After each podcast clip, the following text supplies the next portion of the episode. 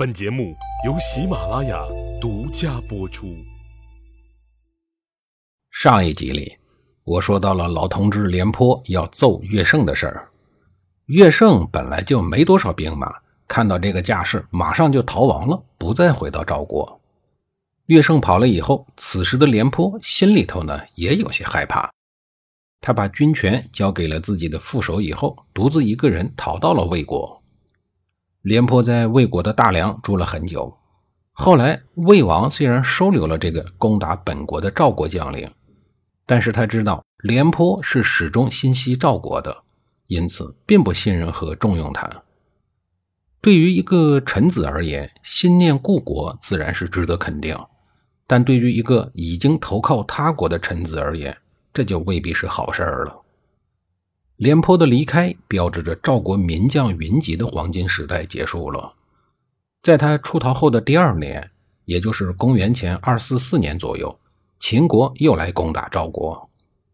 赵国当时的三军总司令是乐坚，据说他是名将乐毅的儿子，也有说是他侄子的。不过，老子英雄并不能说明儿子也是好汉。这位乐坚也跟赵奢的儿子赵括一样。只会纸上谈兵。看来赵国有这个传统。眼看秦国步步逼近，赵悼襄王这才想起来跑到了魏国养老的廉颇。可是他又想到，老廉颇已经七老八十了，按照正常来说，连抱孙子都抱不动了。这带兵打仗的高体力劳动，老廉同志能胜任吗？想来想去，赵王决定先派一个使者去看看情况。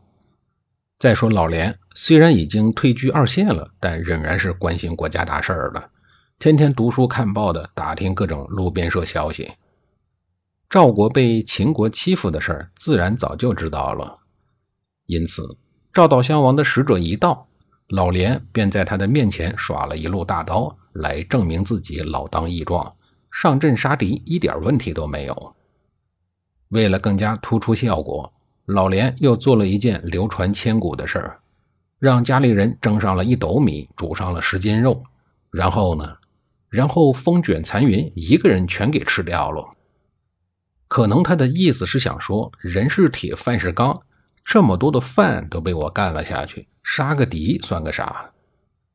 送走使者以后，老连赶紧吩咐家里人备好马匹铠甲，随时准备开赴前线为国效力。可是没想到，三天过去了，五天过去了，一个月都过去了，老连望眼欲穿，瞪的是两眼昏花，还是没有收到赵悼襄王的入职通知书。这是怎么回事啊？原来使者饿着肚子回到了首都，先从饭桶的角度夸了一番老连的饭量，接着又说出了这样一番话：连老将军吃完饭以后，跟我坐了一会儿，就去茅房拉了三次屎。也正是因为这番话，让赵王打消了重新聘用老廉的念头。他心想：一会儿功夫就跑三趟茅房，打仗的时候总不能给你带一个随身马桶吧？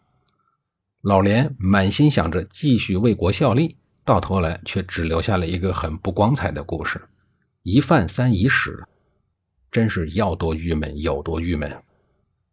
按道理来说，这位使者跟廉颇远无冤，近无仇的。为什么要陷害廉颇呢？这就要提到另外一个人了。这个人就是郭开。使者临走的时候，郭开秘密的找到了他，拿出了几百两金子，说了几句话：“金子和廉颇，你只能选一样，你看着办吧。”因此，在金灿灿的黄金和连饭都不给他吃的糟老头子之间，使者很不地道的选择了前者。好吧。小人的朋友自然也是小人。后来楚国听说廉颇在魏国，就暗中派人接他去楚国。廉颇担任了楚国将领以后，并没有建立什么功劳。重情重义的廉颇说：“我司用赵人。”但是赵国始终没有再次启用他，致使廉颇闷闷不乐。最终，他死在了楚国的寿春，也就在今天的安徽省寿县境内。廉颇的一生打败过魏国，打败过齐国、燕国和秦国等等，壮志未酬，千古遗恨，戎马一生，客死他乡。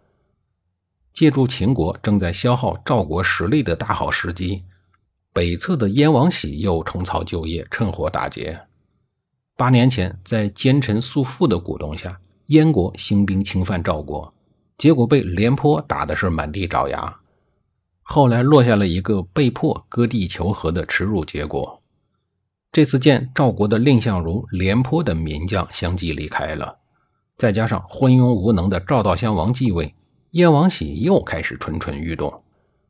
在七十多岁的巨星的建议下，决定再次南下征讨赵国。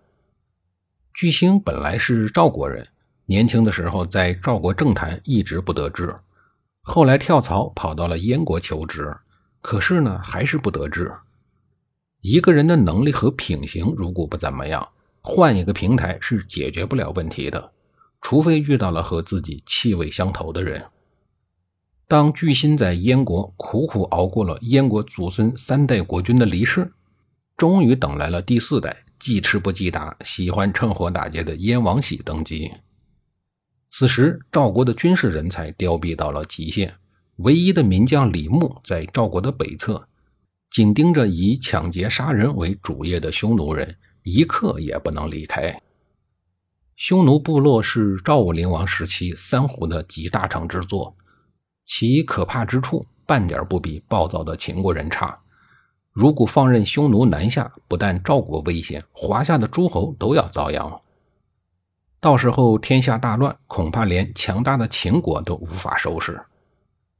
严重点说，自春秋以来，北方游牧民族对整个华夏的威胁，此时都聚焦在赵国人这个冤大头的脑袋上。正是基于此，赵国就算是在长平之战和邯郸之战的生死存亡之际，也不敢轻易的调李牧的北军南下。这个时候，也不知道是什么人想起了赵国还有一个七老八十的庞暖正赋闲在家，正过着悠哉的退休生活。于是向赵悼襄王推荐了这个四代元老。正是用人之际的生瓜蛋子赵悼襄王立刻接见了老前辈庞暖，并向他讨教治国之道。庞暖万万没有想到，都到这把年纪了，还能得到朝廷的青睐，还有机会发挥余热为国争光，立刻就腰不酸腿不痛了，浑身上下洋溢着青春的活力。面对赵悼襄王提出的各种问题，他对答如流且角度独到，同时还逻辑清晰地阐述了自己的政治主张和治国理念，这令赵悼襄王大喜过望。两个人一拍即合，随后赵悼襄王便任庞暖为赵国的主将。燕国人知道老同志庞暖再次发挥余热的消息，膨胀了，躁动了。下一集里，我再给您详细的讲述。